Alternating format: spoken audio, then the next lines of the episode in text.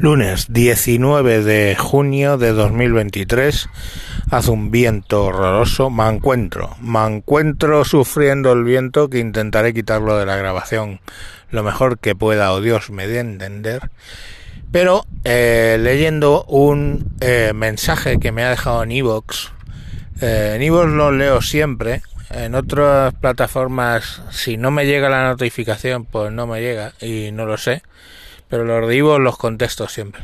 Bueno, pues el usuario PostNuke me ha mandado un mensaje donde me cuenta pues que él vive en la zona sur de la Comunidad de Madrid y que mucha gente está allí eh, domiciliada, pero que vive en realidad en Toledo, o sea, en la provincia de Toledo, porque es más barata las casas, etcétera, lógico, en otra comunidad de Madrid, pero mantienen su censo en donde los padres o en alguna localidad de Madrid para poder venir a la sanidad a Madrid. O sea, si tan mala es, ¿por qué la gente haría eso, verdad? Pero bueno, eh, no era exactamente eso de lo que os quería hablar, aunque agradezco, ya os digo, todos los comentarios. Lo que os quería hablar era de lo que más se ha echado en cara a Ayuso, que es del protocolo para COVID de las eh, residencias de ancianos. Es común ver mm, tweets donde pone mil no sé cuántos días desde que Ayuso puso el protocolo que hizo que murieran miles de ancianos, etcétera.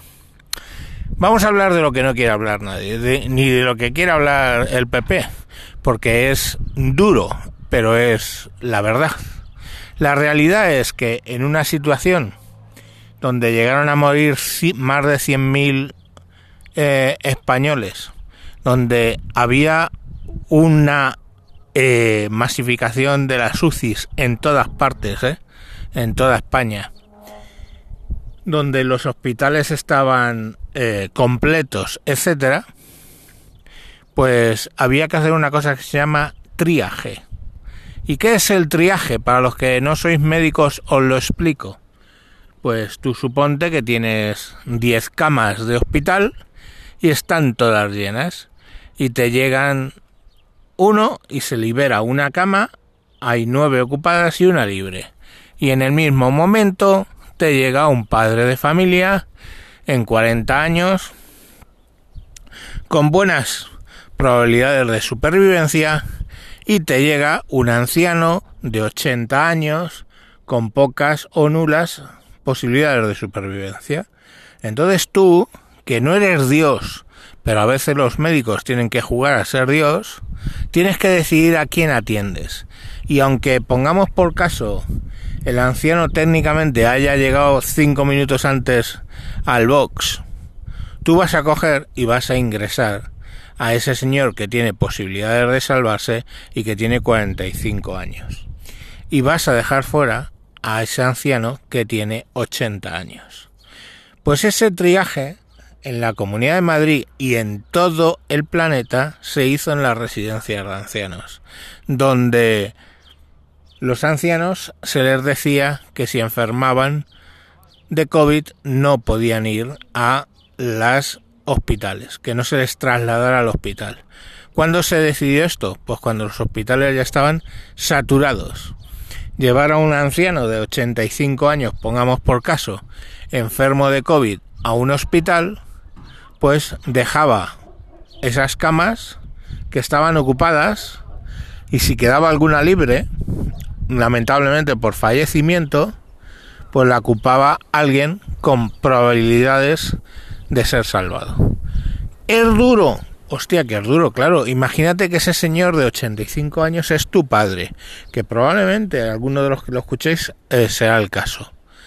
Pero es la decisión más razonable, nos guste o no. O sea, el mundo está lleno de decisiones poco razonables, muy poco razonables, donde muchas veces pagan inocentes y donde hay que elegir y donde hay que jugar a ser Dios. Y bueno, pues ese fue el caso de la de la sanidad madrileña, dicen, pero es que no es así. es que fue en toda España. Quizá la madrileña, no lo sé por qué, eh, decidieron que esa iba a ser la política oficial, pero la oficiosa fue así en todo el mundo. Porque los médicos funcionan así en todas partes y utilizan el triaje todo el tiempo. Aquellos que no tienen oportunidad de ser salvados no van a ingresar. Y aquellos que tienen menos posibilidades de ser ingresados no van a ser ingresados. Es así de duro. Llega un momento en el que el sistema colapsó de tal manera que hubo que tomar esas decisiones. Y os voy a decir más.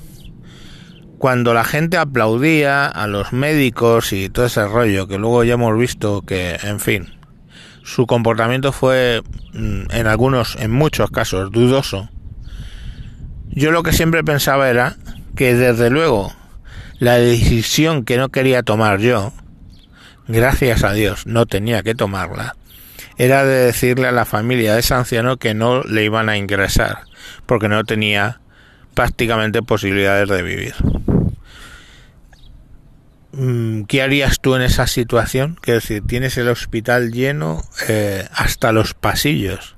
Ya no hay opción de decir, no, le pongo aquí en una silla, no. Es que necesita un respirador, que los tienes todos ocupados en la UCI. ¿Qué tendrías que hacer? Meditarlo.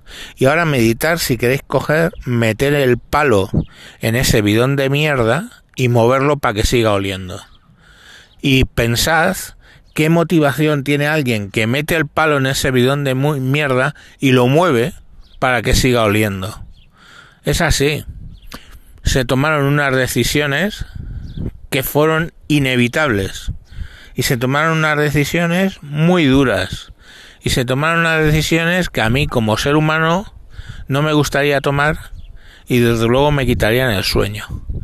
Pues esas decisiones se tomaron. Entonces está recordando que han pasado 1200 o 1500 días desde que alguien tomó la decisión de no ingresar a un anciano en un hospital es una sinvergonzonería. No tengo más palabras. Venga, feliz lunes. Chao.